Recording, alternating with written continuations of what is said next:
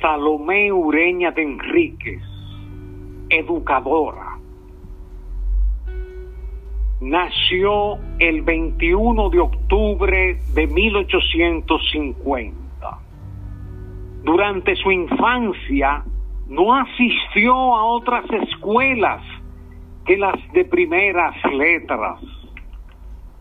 Su culto padre, Nicolás Ureña de Mendoza, poeta discreto y abogado de buena reputación, le dio la mejor educación literaria que podía alcanzarse en aquellos años.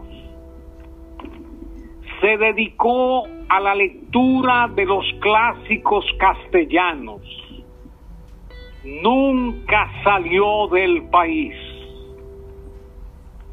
Durante los años 1878 y 1879 se dedicó a completar metódicamente su cultura científica y literaria bajo la dirección de Francisco Enríquez y Carvajal, con el cual contrajo matrimonio el 11 de febrero de 1880 la cercana amistad de Eugenio María de Hostos influyó para que Salomé Ureña se convirtiera en educadora de la mujer dominicana, fundando en noviembre de 1881 el Instituto de Señoritas, primer plantel femenino de educación superior que ha existido en el país. En medio de dificultades como plantel particular en que las alumnas pagaban muy poco o no pagaban, el instituto vivió 12 años hasta diciembre de 1893.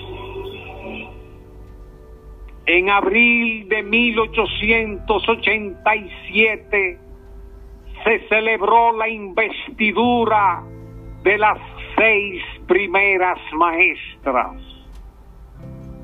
Leonor Felst, Luisa Osema Pellerano, Ana Josefa Puello, Mercedes Laura Aguiar, Altagracia Enríquez Perdomo y Catalina Pou.